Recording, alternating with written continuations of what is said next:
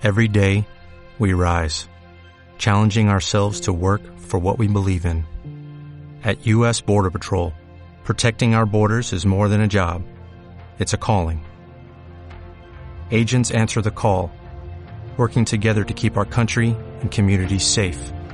If you are ready for a new mission, join U.S. Border Patrol and go beyond. Learn more at cbp.gov/careers.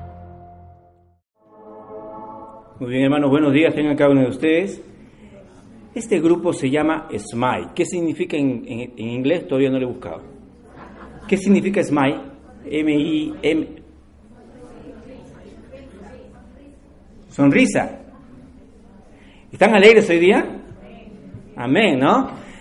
Este es un grupo que vino a Lima el año 75 por allí. Imagínense, estaba grabado en un, en un cassette.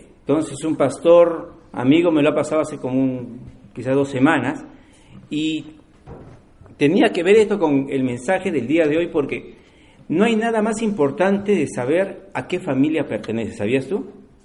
¿Sabes a quién perteneces? Primeramente, la semana antepasada, creo que fue, estuvimos viendo el- una serie que les dije que iba a comenzar, que iba a denominarle ¿Quién soy yo? ¿Quién eres tú? Primeramente vimos en ese día que nosotros somos, ¿qué somos? No, no, no, en ese día, en ese día, no hoy día, sino en ese día, ¿en qué quedamos? Somos creación de Dios. Lo más importante para comenzar todas las cosas es que venimos de Dios. No somos producto de la casualidad, no somos producto de la materia. Tenemos nosotros un creador y ese creador es Dios. Dios diseñó todo lo pensó en nosotros. Todos los detalles que ven en el ser humano es producto del diseño de Dios. Dios lo creó. Crear quiere decir hacer algo de la nada. Nadie ha hecho algo de la nada, solamente Dios. En segundo lugar, el segundo mensaje va a ser, ¿quién soy yo? ¿A qué familia? ¿Cuál es mi familia? ¿A qué familia perteneces? La canción decía, somos del pueblo de Dios, somos de la familia de Dios. ¿Hay alguna diferencia? ¿Hay alguna razón de por qué hablar de este, de este tema? Sí. Saben que, desgraciadamente, en el mundo en el que vivimos, la gente nos dice, todos somos hijos de Dios, ¿verdad? No importa de qué Dios hablan, solamente somos hijos de Dios. ¿Es cierto o no es cierto? sobre todo los que tienen un- una ascendencia eh, de una tradición cristiana, somos hijos de Dios. Pero ¿qué nos dice la Biblia? Comenzamos con el primer versículo que dice, avanzamos, más a todos los que le recibieron, a los que creen en su nombre, hoy día no, vamos, no, busquen en su Biblia hoy día, vamos a estar todas las referencias bíblicas acá, porque hay muchas. Porque quiero que todo, que se, que se vea que todo está escrito en la Biblia. Dice, más a todos los que le recibieron, a los que creen en su nombre les dio potestad de qué? ¿Todos son hijos de Dios? ¿Quiénes son hijos de Dios? Solamente los que le han recibido porque han creído en su nombre. La clave es creer y creer en su nombre y aquel que le recibe es hijo de Dios. ¿Y quien no, es, y quien no le recibe entonces hijo de quién es? Avanzamos. Siguiente. Vosotros sois de vuestro padre el diablo y los deseos de vuestro padre queréis hacer. Él ha sido homicida desde el principio y no ha permanecido en la verdad porque no hay verdad en él. Cuando habla mentira, de suyo habla, pues es mentiroso y padre de mentira. Yo no sé si aquí viene algún amigo por primera vez o alguna amiga. Esto, esta, este tema ni queremos eh, incomo- incomodarle, pero la Biblia dice claramente que solamente hay dos familias en este mundo, la de Dios y la del diablo.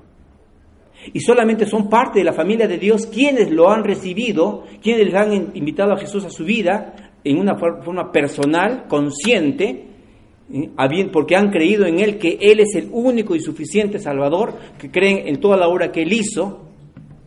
Entonces, solamente en esa manera uno puede saber que es hijo de Dios. Hay dos familias, hay dos familias. Y, ¿saben? Tengo la experiencia de trabajar apoyando a los tutores de varias casas hogares y conversando con los tutores, ¿saben? Una de unas cosas que más conmueve el corazón es cuando ven que esas, esas personas que han sido salvadas, a veces de no haber sido abortadas, y o de frente han sido llevadas ahí nacidas a ese hogar, o han sido enviadas ahí por el Poder Judicial, por X, muchas son las la, la razones que pueden haberlos hecho llegar allí. Esos niños crecen y a veces crecen en un hogar para, para, para niños muy bueno, muy bueno. Por ejemplo, ¿han escuchado hablar de las aldeas SOS? ¿Mm? Aldeas infantiles. Bien, a nivel mundial tienen ellos y ellos tienen por, por norma que su, su centro tiene, no tiene que ser sumamente poblado. Segundo, no es que tienen un, aquí un, un, cuarto de hombres y un cuarto de mujeres dentro de una misma casa, no. Ellos tienen, aquí por lo menos en Arequipa, tienen dos manzanas y en esas dos manzanas solamente hay 13 casas. 13 casas, rodeadas de todo jardines, tienen canchas de, de, para hacer deportes, de, cemento, de pasto, tienen un buen un auditorio, tienen para pagarles eh, talleres de arte, de pintura, de todo lo que sea, todo eso es la, infraestructura de S, Aldeas Infantiles SOS. Hay otras también con las cuales he trabajado, pero tienen la misma problemática. ¿Cuál es? Que esos niños, al haber sido abandonados, haber no conocido a sus padres, al haber sido maltratados, violados, abusados, etcétera, etcétera, etcétera, de cosas, ¿saben? Terminan su, su, proceso ahí a los 18 años y ¿saben qué pasa muchas veces cuando salen? no quieren saber nada en la vida. Algunas de las chicas especialmente ya salen embarazadas y algunos chicos no logran realizarse en la vida. Cuando muchas veces ellos les ayudan, también si quieren estudiar, y lo, mantienen todavía allí, inclusive hasta en una universidad particular. ¿Por qué no pueden salir adelante? ¿A qué creen que se debe? ¿A qué se debe? Se debe a las raíces, a las raíces. No tienen raíz solamente con esa institución y saben, cuando se les busca motivar, no salen adelante, porque las raíces los llevan para algo. Salvo que Dios tenga una relación con Dios y haga el Señor un milagro en ellos y ellos se dejen realmente trabajar, las cosas transforman, cambian. Y las cosas son bien difíciles. No voy a hablar más de esto, pero sé que hay algunos que han salido adelante. Y yo sé de alguna persona, inclusive arequipeño, que tiene una casa muy, muy, muy linda, muy grande, y una vez al año los lleva a todos. Realmente conmueve. Esos pobres niños.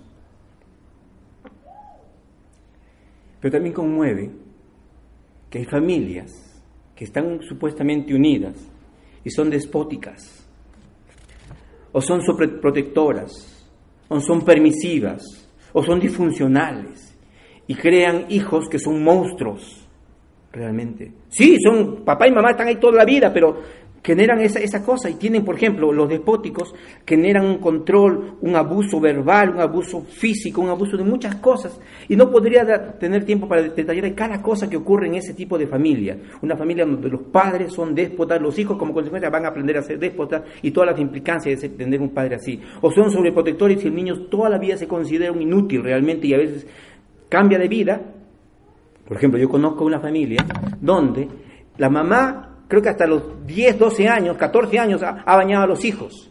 ¿Y el hijo qué cosa quiere ser? Cuando los padres eh, son, creo que de una ascendencia médica. ¿Sabe qué cosa quiere ser el hijo? Militar. ¿Por qué? Porque quiere, quiere romper todos los esquemas, ¿verdad? Quiere, quiere, quiere, quiere hacer aflorar todo lo que le han reprimido. Es una muestra para que se den cuenta cómo afecta a la familia. No, no tengo tiempo para ver todos esos detalles. Pero también hay familias que son democráticas, exitosas, familias que son comprensivas, etcétera, etcétera, y le dan otro marco. Es difícil querer hacer, hacer esto eh, como introducción porque es muy amplio.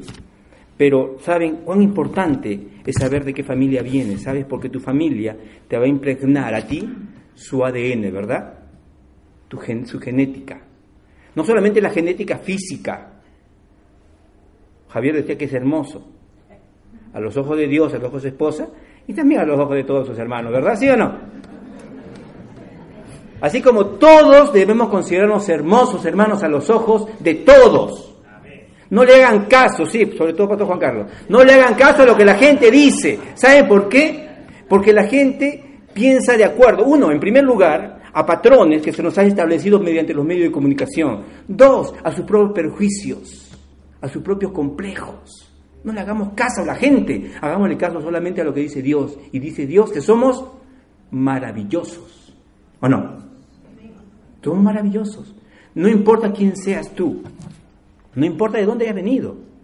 Y aun cuando hayas tenido una familia o no, no has conocido tu familia, todavía Dios dice que somos maravillosos ante tus ojos.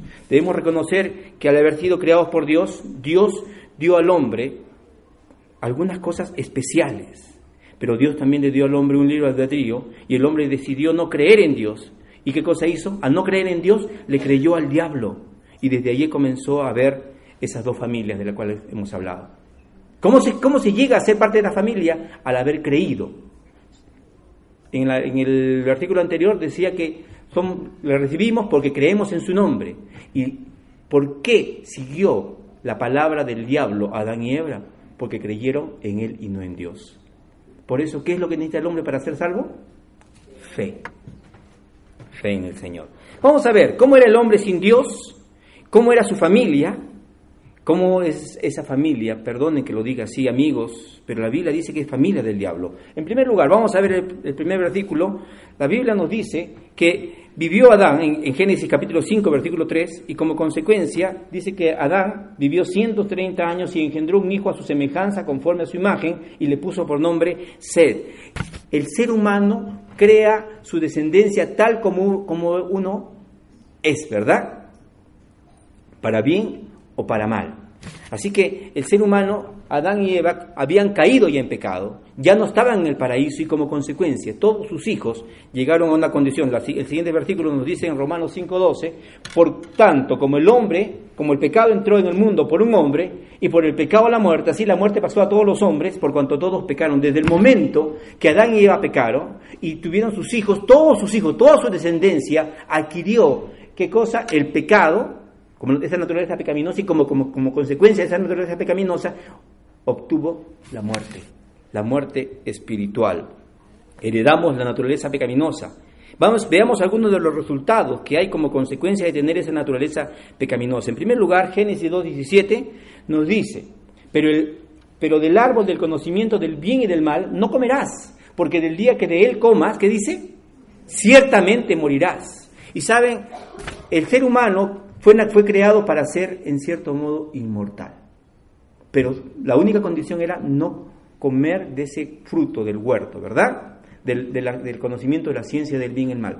Un solo mandamiento y no pudo cumplir Adán ni Eva, y quizás ni tú ni yo no hubiéramos podido también cumplir. Y la Biblia dice que cuando Adán comió esto murió y se evidenció inmediatamente su muerte. Primeramente, ¿cuál es la mayor implicancia? Lo primero que ocurrió, muerte espiritual. El hombre pasó una serie de cosas que vamos a ver en un momento, pero también fue expulsado de la presencia de Dios. Y en segundo lugar, desde que salió del huerto, el proceso de envejecimiento y para llegar a la muerte llegó, aunque con Adán llegó a qué edad? 930 años. ¿Quién es el más viejo? Con 969, no por ahí, 69 años. Fijo, fijo. En el libro de Romanos 6:23 nos dice claramente, porque la paga del pecado es muerte. Quizás alguno me dirá, pero esos versículos conocidos, quizás para ti, pero hay que pensar en todos. La Biblia dice, porque la paga del pecado, ¿qué cosa es? La muerte, la muerte espiritual, pero también la física. Y aquí cuando hablamos a la gente, no tenemos que hablar tanto de la muerte física, porque la muerte física es natural para todos. Estamos hablando de la muerte espiritual, porque la gente a veces no entiende que el pecado nos ha llevado a estar apartados de Dios. Y como consecuencia, apartados de Dios aquí en el, en el presente, apartados de Dios eternamente cuando estemos fuera de este mundo material. La, espiritual se evidenció cuando fue expulsado del paraíso, la física se empezó a evidenciar desde su salida del huerto. 1 Corintios 15, 22 nos dice, pero el hombre natural, 15, bueno, se bloqueó, algo pasó allí. 15, 22 de 1 22 de 1 Corintios hasta que regresa el asunto. Miren lo que dice, ya está. Así como en Adán todos mueren, así como en Adán, todo aquel que es descendiente de Adán va a morir. No solamente físicamente, sino espiritualmente, está condenado eternamente. Y morir espiritualmente no es morir aniquilación, por si acaso. ¿Qué es la muerte espiritual? No estar en la presencia de Dios. Muerte, vida física es tener el cuerpo y el alma juntos. El hombre se separa del alma, el cuerpo se separa del alma el hombre muere físicamente, ¿verdad? El hombre está aquí y Dios está aquí. Entonces, cuando yo estoy separado de Dios, estoy muerto espiritualmente. Pero si Dios está conmigo, tengo la vida eterna, la vida espiritual. Dice, así como en Adán todos mueren, a través de Cristo, por lo que hizo Cristo en la cruz, todos pueden ser vivificados. Y la Biblia nos dice que todos estamos muertos. cuando no conocíamos a Cristo, y eso lo vamos a ver más la próxima semana. El próximo tema se llama la posición, nuestra posición en Cristo. Nuestra posición en Cristo. Así que, ¿qué pasó con Adán? Perdió el conocimiento de Dios y la percepción de lo real y trataron entonces de esconderse. ¿Se puede esconder a alguien de Dios? Vamos a ver lo que dice Efesios 4:18. Teniendo el entendimiento entenebrecido, ajenos de la vida de Dios por la ignorancia que en ellos hay, por la dureza de su corazón. ¿Qué tenían ellos? Se entenebreció su entendimiento. Ellos sabían que Dios había creado todo, estaba en todas partes, pero ahora se escondían. ¿Recuerdan? Se escondían. Ajenos de la vida de Dios, dice, por la ignorancia que en ellos hay. ¿Por qué están ajenos? Porque no conocen la verdad, por la dureza de su corazón. Así que eso pasó como una de las consecuencias. Podemos definir algo intelectualmente de Dios realmente, pero Dios dice en Primera de Corintios 2.14, Primera de Corintios 2.14, el que sigue, pero el hombre natural no percibe las cosas que son del Espíritu de Dios porque para él son locura y no las puede entender porque se han de discernir espiritualmente. Hay gente que dice, pero yo amo a Dios, yo sigo a Dios. La Biblia nos dice claramente que el hombre que no tiene a Cristo todavía, que no le ha entregado la vida a Cristo, es un hombre denominado natural. En este pasaje de Corintios se habla del hombre natural, del hombre espiritual y del hombre carnal. ¿ya? Y dice que aquel que todavía no tiene a Cristo es un hombre natural que no percibe, no puede entender las cosas que son de Dios, porque para él son locos, tan loco, eso no es así. Lee la Biblia para que veas que dice que ahí Dios que así es las cosas. Y a veces leyendo inclusive no entienden porque eh, el Espíritu Santo es el que nos ayuda a entender. ¿Por qué? Porque se han de discernir, entender espiritualmente. Miren todo el, desastre cuando uno no tiene a Dios en su vida realmente. En cuarto lugar vamos a decir que las emociones negativas empiezan a dominar al hombre. Cuando pecó, tuvo temor de Dios, se llenó de angustia, se avergonzó, tuvo un, sentido de culpabilidad, un complejo de culpabilidad. Empezaron a usar algo para taparse, ¿recuerdan, no? La hoja de la higuera, así la gente vive con máscaras en la actualidad para ocultar lo que realmente son. ¿Cierto o no es cierto? Se dice que nosotros vivimos en un mundo donde nos gusta vivir con caretas. Y todo el mundo tiene una careta. ¿Cuál es tu careta? Puedes tener la careta de hombre feliz, pero por dentro te estás muriendo. Puedes tener una careta de hombre deprimido, pero por dentro simplemente estás usando la depresión y, tu, y tanta cosa para manipular a los otros. ¿Cuál es tu careta? La careta del hombre fuerte, macho, valiente, pero por dentro es un, un ratoncito. Sí, la gente oculta, se oculta. ¿Hipocresía? ¿Vivimos en un mundo hipócrita? Así ocurre. Así ocurre. La gente entonces busca ocultar lo que son realmente y a ellos inclusive con temor que alguien descubra cómo son en realidad. La depresión y la ira también aparece. Vamos a ver en Génesis 4. Ah, bueno, ya vamos a Génesis. Pero no miró, dice. Pues ahí lo de Romanos, porque hay, para que se entienda que dice que ninguno entiende, ninguno realmente busca a Dios. Ninguno conoce a Dios, por más que diga buscar a Dios. Pero miren lo que dice Génesis. Pero no miró con agrado a Caín ni a su ofrenda, por lo cual Caín se enojó. ¿Y qué pasó? Se enojó y decayó su semblante. Se enojó y empezó a sentir ira, odio y maquinó todo el asunto para hacer el primer crimen de la historia. Miren, ahí nomás comenzando. Si hiciera lo bueno, le dijo Dios, no, no serías enaltecido. Pero si no, hace el, si no lo hace, no, en otras palabras, no hace como debe ser las cosas, no hace lo bueno, el pecado está a la puerta acechando y con todo tú lo dominarás. ¿Sabes? Cuando uno hace lo que es correcto, no tiene que tener problemas, no tiene que tener miedo de las cosas, uno tiene que ser natural y tiene que ser fresco, en cierto modo, libre. Pero cuando uno hace lo incorrecto y todavía le sancionan, no, no, le, no le aplauden, ¿saben qué pasa con la gente? Se enoja. ¿Y qué cosa hace después de, que se enoja? Aquí David, este, Caín empezó a maquinar la muerte de su hermano, pero ¿qué hace la gente? No lo mata, pero empieza a hablar mal, ¿verdad? Empieza a hablar mal de la persona. Empieza a desacreditar a la persona. ¿Para qué? Porque le han dicho algo que no está bien. para él, pero está bien de acuerdo a los, a cánones de la palabra de Dios. Así que ese es, la, gran, el gran conflicto que, encuentra, se encuentra en la gente. En el libro Reencuentro con la Esperanza se dice que la gente está sufriendo de la epidemia de la melancolía, de la angustia, lo que se ha vuelto muy común, lo que nosotros muchas veces llamamos depresión. El otro día mi esposa estaba en una reunión con algunas mujeres, no de la iglesia, pero algunas mujeres. Y dice que todo el mundo le estaba diciendo, ay, ¿saben qué? Yo estoy así, ay, yo estoy así, ay, yo tengo, no tengo ganas de hacer nada. Y todo el mundo estaba así, con todos sus ayes. Y eran mujeres jóvenes, ¿ah? Algunas por ahí un poquito más, de más de 40 y de más de 50. Y, y, Dolly no quería hablar y no quería hablar y no quería hablar hasta que ya pues le dijeron, ya pues, ¿tú qué piensas? ¿Y saben qué le dijo Dolly? Que ella no tenía tiempo para estar reprimiéndose.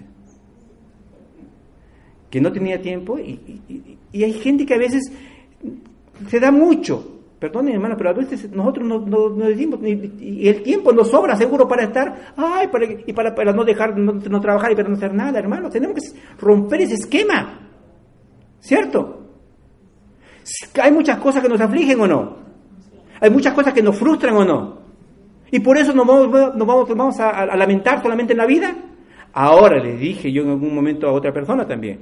Ahora, tendrías que ir, si tú eres de la tercera edad, busca un geriatra. ¿Y sabes qué? Pregunta para ver si tu problema hormonal, porque algunas veces en la, etapa de la menopausia, en la etapa de la andropausia, en todas las pausas que hay, hay una serie de, de desniveles hormonales que a veces nos generan dificultad.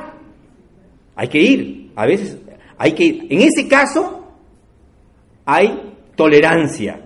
Hombres ayuden a su mujer cuando está en el tiempo de la menopausia, que puede ser desde los 40 hasta los 60, ahí por ahí. Y la menopausia no dura ni uno ni dos años. ¿Cuánto dura, cuánto dura este patijita? No lo digo por ti, ¿eh? lo digo por... Sí, se, se habla de que puede durar hasta 14 años. Es una locura, 14 años, sí. Y pobres mujeres, y los hombres que tienen que aguantarla, dice. Por eso, hombres, tenemos que dejarnos de niñerías también. ¡Ay, ya no aguanto más! Uno tiene que amar. ¿Tú menstruas? ¿Llega la barriga en el, en, el embarazo? ¿Días de todos los niveles? Entonces, ser hombre implica ayudar a la mujer, ¿verdad? ¿O no? Mujeres, ¿están de acuerdo o no? El hombre tiene que ser hombre, tiene que ser macho y ayudar a su mujer o no, a soportar esas cosas. No, mejor no digo qué dicen, ¿verdad? Mejor no digo qué dicen. Pero la cosa es, uno tiene que cuidar esos detalles.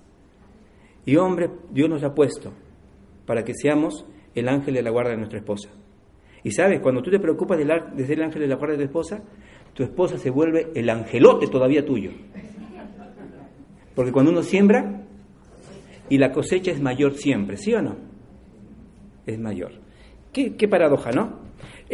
vamos a ver también las posibilidades de, elección cuando una persona no tiene a Jesús y cuando, cuando como efecto también de la caída en el pecado, ¿Saben? En el huerto solamente había una, un mandamiento, no coman ese fruto. En cambio, ahora tenemos que elegir a cada momento buenas y malas decisiones. Y lo bueno se convirtió en malo. La aceptación fue reemplazada por rechazo, ¿verdad? Dios nos aceptaba, pero después del pecado Dios nos rechazó. Por eso tenemos la necesidad de pertenencia. Necesitamos, quiero, quiero, Señor, yo quiero estar a tu lado. ¿Pero por qué? Porque así he sido creado. Y Dios le dice, yo te quiero. Pero no te quiero ¿Cómo dice el Señor?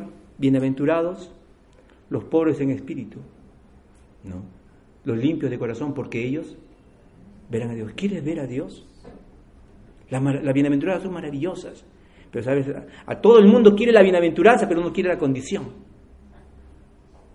así que, así que no, ¿no? ¿Verdad? Uno tiene que buscar la condición para que Dios dé como consecuencia la bienaventuranza. Entonces la gente tiene necesidad de pertenencia, una de las necesidades básicas, dicen la mayoría de estudiosos del tema. La inocencia fue reemplazada por culpabilidad, por vergüenza, y de allí nace la necesidad de reconstruir el sentimiento de merecer. ¿Por qué? Porque ahora quiero, quiero, quiero que me acepte, ¿sabes, hermano? Nadie aquí es aceptado por tu cara bonita porque tienes plato porque tienes cultura. sino ¿por qué no somos aceptados por Dios? Somos aceptados por Dios por la sangre de Cristo. Vayan leyendo para las próximas semanas el libro de Efesios capítulo 1. El libro de Efesios es maravilloso. Capítulo 1 te dice, hay un montón de cosas de las que vamos a tratar que habla de quiénes somos en Cristo. Y en Cristo, sabes, hermanos, somos maravillosos. Vamos a verlo después, pero no es tema de ahorita. Pero ya no necesitamos nosotros buscar merecer porque ya somos hijos. Pero qué es maravilloso si nosotros podemos ser buenos hijos. El dominio fue reemplazado por la, en lugar de señorear nosotros, fue reemplazado por la debilidad. Antes el, león le decíamos, hey, Lion, ven para acá. ¿Y qué tenía que hacer el león? Venir, ¿verdad? ¡Ey, el osito! ¡Ven, osito! Y el osito también tenía que venir y se tenía que postrar ante ti, porque tú eras, tenías la imagen intachable, sin pecado de Dios, pero cuando nosotros pecamos, lo malogramos todo. Ahora, en lugar de nosotros llamarlo, Él nos llama y nosotros tenemos que correr, ¿verdad? ¿Por qué? Porque la imagen de Dios está trastocada. Ellos respetan a Dios. Imagínense. Entonces, la falta de ayuda se manifestó y por eso necesitamos fuerza y necesitamos autocontrol. Todo, eso es, todo esto es así, porque cuando uno nace, hereda de los padres su genética, sus habilidades, y por eso nuestra naturaleza es pecaminosa. Y esta era nuestra familia cuando no teníamos a Cristo. La que sigue dice, bueno, hay otro versículo que hemos visto al inicio que dice que somos de nuestro Padre el diablo. Jesús, que claro, Jesús fue, fue, fue diplomático, estaba hablando ahí, le decían un montón de cosas a Jesús y le decían y le decían y le decían, y si tú fueras de Dios, y, ¿y qué dijo Jesús? Y si ustedes fueran de Dios, me aceptarían. Ustedes no son de Dios, son de vuestro Padre, el diablo. Se las mandó en su propia cara pelada.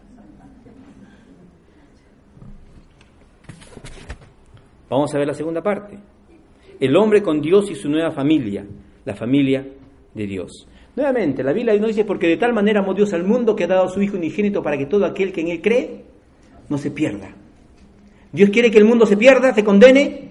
No. Por eso envió a su Hijo. Yo ayer estuvimos, tuve una clase de consejería formando consejeros allá en Puno, donde más, del 30, más de 30 personas son de, de asistencia social. Y circunstancialmente llegaron cinco jóvenes allí con una persona mayor me han invitado, no es el culto de la iglesia, pero quiere pasar pase y después en el break, cuando estaban descansando, me acerqué a ellos y ellos, parece que Dios los había llevado. Si Dios los llevó, entonces eran cinco personas. Bueno, dos de ellas recibieron a Cristo, el papá y uno de los hijos. Y empezamos ahí a hablarles justamente de la condición que tenemos delante de Dios y cómo ellos podían llegar a ser de la familia de Dios y entendieron de que uno tiene que entregarle la vida. Y la, la Biblia nos dice que claramente que nadie, nadie puede o debería perderse. El Señor ha venido, ha dado a su Hijo para que todo el mundo pueda ser salvo. Si tú haces un esfuerzo grande, inmenso, ¿a cuántos quieres que participen de eso? A todos los que puedan, ¿verdad? A todos los que puedan. Así que, si este año Hemos tenido cerca de 400 personas para el aniversario. ¿Qué deberíamos esperar para el próximo? El doble. ¿O no? ¿Tienen miedo o no? ¿Tienen miedo o no? ¿Dónde lo vamos a poner? Bueno, pondremos todo, alquilaremos sillas y pondremos un, ¿cómo se llama? El circuito cerrado. Y pondremos allí para que miren. Y muchas cosas se pueden hacer. Pero nosotros también tenemos que tener ese espíritu, ese corazón de Dios. Sigamos, por favor. Miren lo que dice en Isaías. Este pasaje es uno de los pasajes más interesantes para mí. Porque muchas veces vemos en Isaías capítulo 53 que él llevó y fue el quebrantado y etcétera, una serie de cosas, pero no ven lo que dice aquí. Jehová quiso quebrantarlo, hablando de Jesús, está hablando proféticamente, sujetándolo a padecimiento, y cuando haya puesto su vida, miren lo que dice, cuando haya puesto su vida en expiación por el pecado, ¿qué dice? Verá descendencia. Cuando haya puesto su vida, verá, tendrá toda un, en la versión antigua dice, tendrá todo un linaje, tendrá descendencia. Y la Biblia, Jesús mismo también dijo en el capítulo 12, versículo 24 de Juan, eso no está acá, pero dice, si el grano de trigo no cae al, al suelo, a la tierra, y muere, ¿qué va a pasar con el grano de trigo? Viene un pajarito y se lo come, ¿verdad? Pero si cae y muere, ¿qué va a pasar? Va, va a nacer una planta y va, va a ser una descendencia muy grande. ¿Saben? Es maravilloso saber que así es Dios. Esa es la lógica. Cuando tú y yo hacemos de nuestra vida una vida diferente, una vida donde Cristo vive en nosotros y morimos nosotros al yo, ahí es donde empieza a aflorar toda la bendición de Dios, toda la, gracia de Dios. Pero cuando tú dices, no, esto es así, esto es así, y tú eres el que quieres mandar en tu vida, la palabra de Dios dice que la respetas, pero no la respeta, porque si la respetaras no vivirías como vives, entonces no se ve ningún fruto. ¿Y la Biblia qué cosa nos dice? Por sus frutos los conoceréis. ¿Quién está andando en el camino o no en el camino de Dios? Hay dos familias en este mundo y para ser parte de la familia de Dios vamos a ver nuevamente lo que dice Juan 1.12. Mas a todos los que le recibieron, a los que creen en su nombre, les dio potestad de ser hechos hijos de Dios. Y dice la Biblia estos no nacieron de sangre, ni de voluntad de carne, ni de voluntad de varón. O sea, no es por producto de la unión de tus padres, no es porque tú lo te propones y te vas al MIT y piensas que porque entras al, cráter ya vas a ser hijo de Dios, tampoco. No es por voluntad de que una persona te dice, yo te nombro en el nombre de Dios, hijo de Dios, tampoco. Tú eres hijo de Dios por haberle recibido, porque has creído en su nombre, en su nombre. No lo digo yo, lo dice la palabra de Dios. Así llegamos a ser hijo de Dios. Juan 3.3 también nos dice esto eh, en lo que hablaba Nicodemo. Raúl, ¿podrías ayudarme para que viene esto? Nos dice la palabra de Dios, de cierto, de cierto os digo, que el que no nace de, de nuevo no puede ver el reino de Dios. Para poder ser parte de la familia de Dios hay que nacer de nuevo. Para entrar a la familia de Adán y a la familia del diablo, entonces uno tiene que tiene simplemente que nacer porque hereda toda la naturaleza de, de Adán y Eva. Pero si una persona, si una persona quiere ser parte de la familia de Dios, tiene que nacer de nuevo. ¿Y cómo nace de nuevo? El Juan capítulo 3 nos dice enfáticamente, una persona tiene que creer. ¿Sabes? Dice, pero creer es fácil, no, no creer intelectualmente creer con el corazón, creer con una decisión donde dijo, dejo de lado ya todos mis prejuicios, dejo de lado todas mis creencias. Algunos dicen creen en Dios y creen también en otras cosas para poder ser salvo, para poder eh, en la vida vivir. Dicen, no, yo también tengo, creo en esto, creo en lo otro. ¿Eso Dios o nada? ¿Es Dios o nada? Uno nace la Biblia dice allí, tienes que creer, pero para creer primeramente hay que creer que Dios existe. Para que creer que Dios tengo también que creer que entonces el hombre pecó y como consecuencia yo soy, yo soy resultado de ese pecado. Tengo que creer que mi pecado me condena. Tengo que creer que si Cristo no viene, yo, sería eternamente condenado. Porque hay mucha gente que piensa, yo yendo a la iglesia, haciendo esto, dando un montón de donaciones, ¿puedo ir al cielo? No.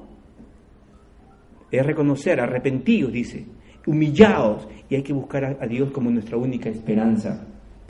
Claro, quizás porque tú no necesitas. Mucha gente, recuerdan en los tiempos de Jesús, decía el Señor Jesucristo, cuán difícilmente entrará en el reino de Dios los que confían en, ¿en qué?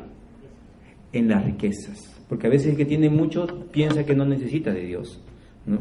Para esto vino Jesucristo, para ser medio por el cual llegamos, llegásemos a ser adoptados hijos de Dios. Miren lo que dice Gálatas para redimir, dice a los que estaban. Jesucristo, ¿para qué vino? Para redimir a los que estaban bajo la ley, a fin de que recibiésemos la adopción de hijos. Nosotros somos, llegamos a ser hijos de Dios por adopción. Cuando una persona es adoptado como hijo, tiene todos los beneficios del hijo natural, ¿sí o no? Entonces Dios dice, somos, nosotros llegamos a ser sus hijos, pero hijos por adopción. Y todavía un hijo por adopción tiene todavía mayor gracia de sus padres. Porque un hijo natural, uno lo recibe naturalmente, ¿verdad? Le salió de muchas formas, lo recibe porque es su hijo. En cambio, el, adoptado, uno lo eligió. ¿Cierto? Hay muchos que cuando van a adoptar dicen, no importa quién sea, y, así debe ser el criterio. No buscar que, es blanquito, que es eh, morenito, no. Ah, no, ahora inclusive están buscando los que, los que han sido eh, clonados de algún jugador de fútbol especial para que tengan más plata los padres. Eso es una tontería, pero hay, hay, ¿eh? hay, hay. Porque desde la caída de nuestros primeros padres, nadie nace en la familia de Dios. Y nuevamente, pasamos, por favor. La que hablamos, somos de, em, éramos de Satanás si no, tenemos, no teníamos al Señor Jesucristo. Esto es algo que Dios planeó desde la eternidad pasada. Pasamos, Bruno, el siguiente. Porque sabía Dios que el hombre le iba a fallar y de esa manera Dios planificó cómo arreglar el asunto. La Biblia dice en el libro de Efesios, busquen Efesios, lean en su casa y miren lo que dice, según nos escogió en él antes de la fundación del mundo. ¿Cuándo decidió arreglar el problema del pecado? Desde antes de crear el mundo porque él sabía que el hombre le iba a fallar. Dice, para que fuésemos santos, para que fuésemos sin mancha delante de Él, y por su amor nos predestinó para ser adoptados hijos suyos. Él mismo eligió a quienes iba a adoptar como hijos suyos por medio de Jesucristo, según el puro afecto de su voluntad, no porque tú eres grande, no porque tú eres chico, no porque tienes plata, porque hiciste muy bueno, hiciste lo malo. ¿Por qué nos adoptó? Por el puro afecto de su voluntad. Para la alabanza de la gloria de su gracia, para que Él sea alabado, su gracia sea alabado, con la cual nos hizo aceptos en el amado. No voy a hablar muchísimo más de esto porque esto tiene que ver con el próximo tema, pero vamos a ver algunos efectos de ser hijo de Dios. Esto nos debe cambiar de posición en la presencia de Dios. Ya no somos sus siervos, imagínense. Tú vas y te vas, por ejemplo, a Estados Unidos, ya. En Estados Unidos encuentras a otro peruano, ah, paisano, ¿de dónde eres? Ah, yo también soy de Arequipa, ah, qué bueno, más, ¿no? Vamos a comer unos rocotos rellenos, un adobito, y una serie de cosas uno empieza a decirse. Pero cuando llega la hora de los loros, cuando este peruanito de pronto eh, se accidente y tiene, necesita una gran ayuda de unos 50 mil dólares en ese momento, dice, yo te puedo ayudar, pero tanto no, pues yo no me voy a endeudar por ti, lo siento. Serás mi paisano, serás mi compatriota, pero hasta ahí no más. ¿Cierto o no es cierto? Pero por su hijo, ¿qué es capaz de hacer el padre? Todo, ¿verdad? Todo. ¿Qué diferencia? ¿Qué efectos hay? Eso es lo que marca la diferencia en el estilo de vida también de las personas. Romanos 8, 14 al 16 nos va a decir que que todos los que son guiados por el Espíritu de Dios, estos son hijos de Dios, son efectos.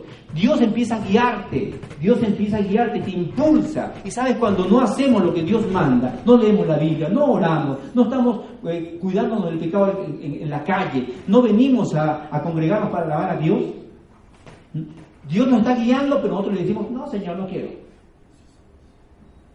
Y la, la voz del Señor se va haciendo cada día más, más débil en tu vida. Pues no habéis recibido el espíritu de esclavitud para estar otra vez en temor, sino que habéis recibido el espíritu de adopción por el cual puedes clamar, como decía Javier, papito. Papito. Qué maravilloso escuchar de, los, de los labios de tus hijos, papito, aunque sean viejos, ¿verdad? Es, maravilloso escuchar, son, son como palabras mágicas como que se, rompe el, bloqueo, aunque uno ya cuando ha tenido un, hijo que está metido en drogas, en estafador, algo por a veces dice papito ya en lugar de, de, abrirse se cierra más rápido porque ya sabe que está buscando algo, ¿verdad? Pero no, en el caso de Dios, Dios conoce, y Dios, pero también sabe quiénes lo buscan solamente porque le conviene y solamente cuando quiere. Y que después que le responde también se hacen los locos.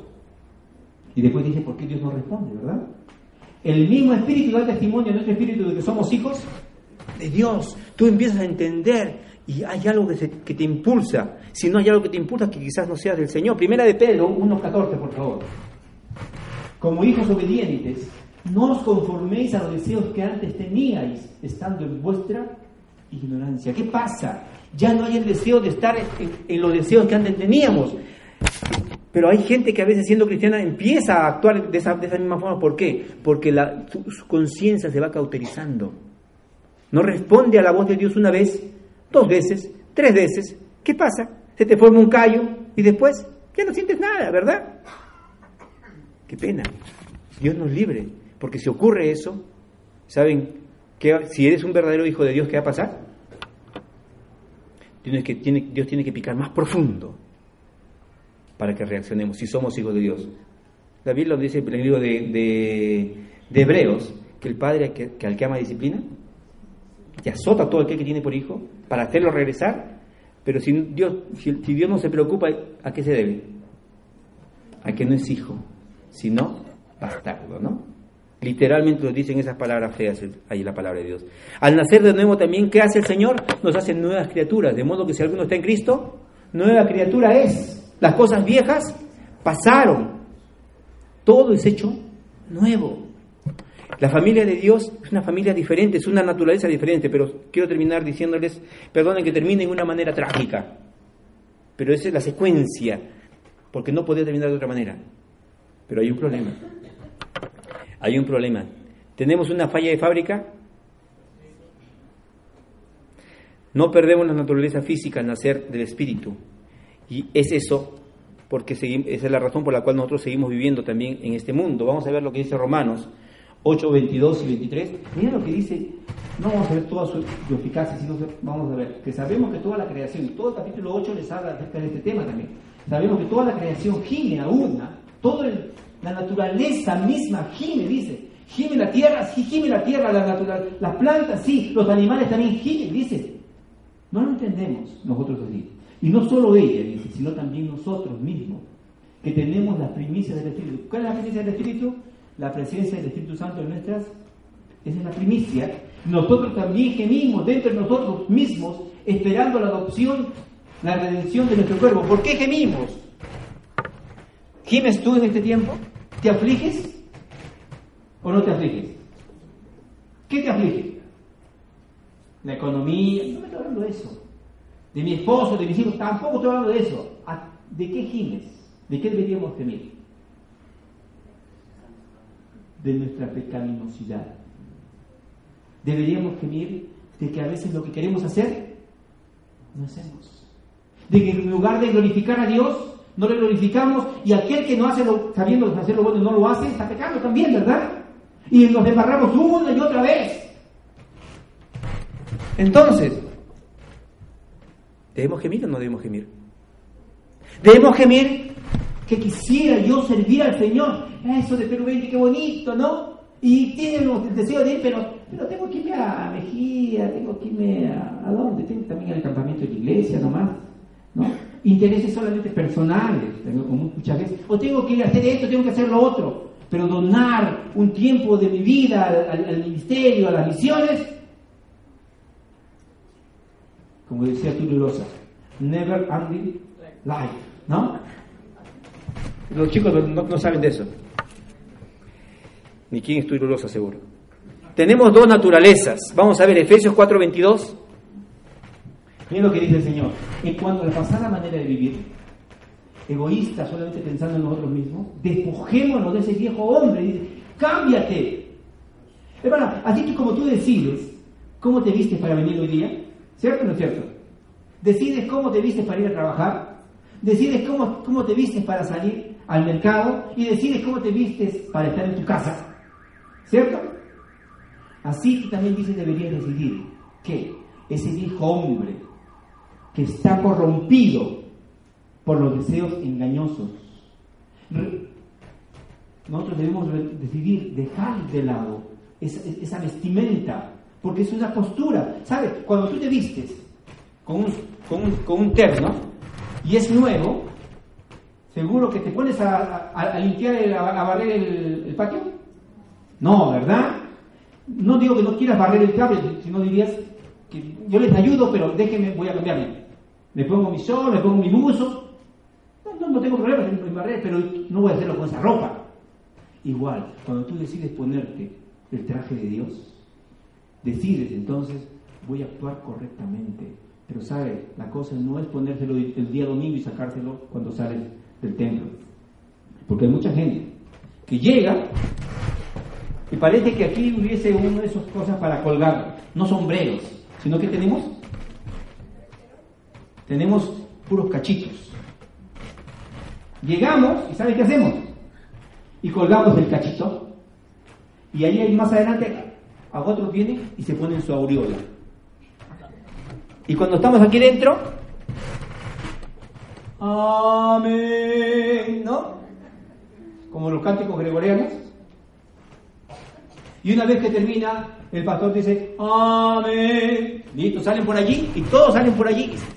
Dejan sus aureolas Y hacemos eso, nos despojamos solamente para lo que, lo que queremos, para que nos vean con una carita linda y después vamos a hacer nuestra, de la nuestra, ¿verdad? Es para toda la vida, para todos los días, para todas las horas. La Biblia dice, renovados en el espíritu de vuestra mente y vestidos del nuevo hombre, creados según Dios en la justicia y santidad de la verdad. Cuando nosotros nos damos cuenta que estamos en Cristo, damos cuenta, damos cuenta que tenemos un problema, pero la decisión está en nosotros para terminar. Efesios 4.1. Miren lo que dice. Pablo estaba hablando, en Efesios también le dice, yo pues preso en el Señor, os ruego. Miren, no, ordena, os ruego que andéis como es digno de la vocación que fuiste llamado. Sí, en un momento Pablo ha ordenado, ha dicho palabras muy fuertes, pero también. Pero aquí en este pasaje nos dice, os ruego que andéis como es digno. Hermanos, has llamado a ser hijo de Dios. Llamado a ser hijo de Dios. No ha sido a ser llamado hijo del vecino. Has sido llamado a ser hijo de Dios. En el momento que le entregaste tu vida a Cristo, te convertiste en ese hijo de Dios. Y a todos el Señor llama para ser hijo de Dios. El Señor dice, vivamos como es digno. ¿En qué familia te encuentras? ¿Sabes que Dios no desprecia a nadie? Amigo, podríamos, si, si, te molesta, ahondar más y leer más, más referencias bíblicas que hablan de esto, pero si tú todavía no eres parte de la familia de Dios, no has sido lavado por la sangre de Jesucristo y no tienes esa esperanza, la próxima, la próxima tema vamos a hablar de eso justamente, entonces debes saber que Dios tiene los brazos abiertos. Dice más, a todos los que la recibieron, tú podrías entregar tu vida a Jesús en esta hora. Si lo deseas, puedes decirle, Señor, yo reconozco que, creo en ti intelectualmente, pero todavía no te he entregado mi vida a ti. No he reconocido que tu salvación, la salvación de mi alma te costó tanto. Y sabes, lo hizo por ti en una manera individual, no solamente por todo el mundo, pero si solamente tú hubieras sido la única persona, lo hubiera hecho por ti. Mira qué maravilloso Dios que tenemos. Y para terminar quisiera decir, si tú ya eres hijo de Dios, si eres de la familia de Dios, ¿estás viviendo como digno? Si a un presidente de la República y de todo, pero si un presidente de la República, sus hijos también tienen que cuidarse, ¿verdad?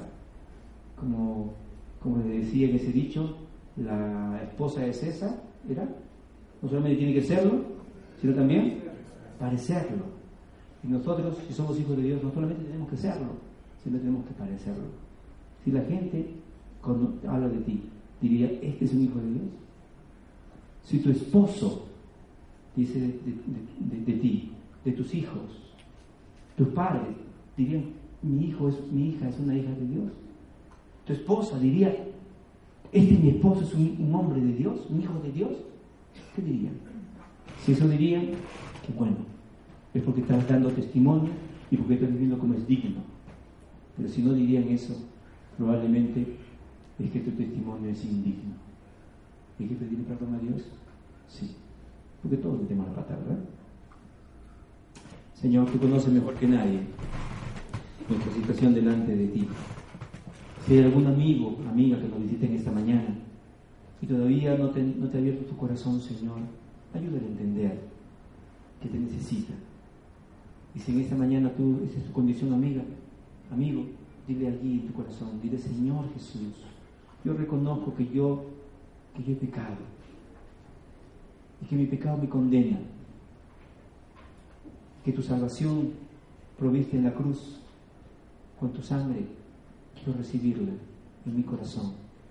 Quiero que tú seas mi Salvador, mi Señor y mi Padre. Y si en esta mañana también tu hermano te das cuenta de que quizás vivimos, somos hijos de Dios, ya le hemos entregado la vida a Cristo, estamos seguros de eso, pero estamos viviendo indignamente. Pedro vivió momentos donde estaba viviendo indignamente y otros más. Solamente tú y Dios saben. Pero esto no es para condenarte, simplemente para decirte, arreglemos cuentas. Si en esta mañana tú le dices, Señor, perdóname, porque he estado viviendo indignamente, yo quisiera en esta mañana que tú me digas, ora por mí. levantando tu mano. Hay alguien que me dice, ora por mí, que Dios le bendiga, que Dios le bendiga, qué bueno que están levantando la mano, sin insistencias. Alguien más que me dice, ora por mí, levante su mano, levante su mano y dígale, ora por mí. Que Dios te bendiga, si esa es la, situación. Alguien más me dice, ora por mí, levante su mano. ¿Hay alguien más? Estoy hablando ahora a los hermanos, no tanto a los amigos. Muy bien, ahora a ti, hermano. Si has estado viviendo indignamente, dile, dime, ora por mí. Yo le estoy pidiendo a mi Señor, voy a orar por ti. ¿Alguien más que me dice, ora por mí? Que Dios le bendiga, que Dios le bendiga. No hay nada más importante que reconocer cuando nos equivocamos. Y Dios está más contento todavía porque, ¿sabes? Estuvo más contento del hijo pródigo, que reconoció y volvió a casa, que del hijo mayor, que se comportó en una actitud farisaica. ¿Alguien más que me dice ahora por mí? Que Dios le bendiga. ¿Alguien más que Dios bendiga? Que Dios bendiga. Que Dios bendiga. Señor, tú ves las manos que se levantaron, tú ves a los amigos, Señor, que te una acción. Señor, ayúdanos a buscarte. Ayúdanos a postrarnos ante ti, Señor, para decirte, Señor, aquí estamos. Quiero ser una persona que viva adecuadamente. En sus manos, Señor, dejamos a cada hermano y oramos por cada uno de los amigos. Si hay alguna persona que ha hecho esta invitación a tu persona para vivir en su vida y ser tú su Salvador y su Señor y su Padre, Señor, ayúdale para que podamos conversar al final de eso. En tus manos encomendamos todo en el nombre de Cristo. Amén.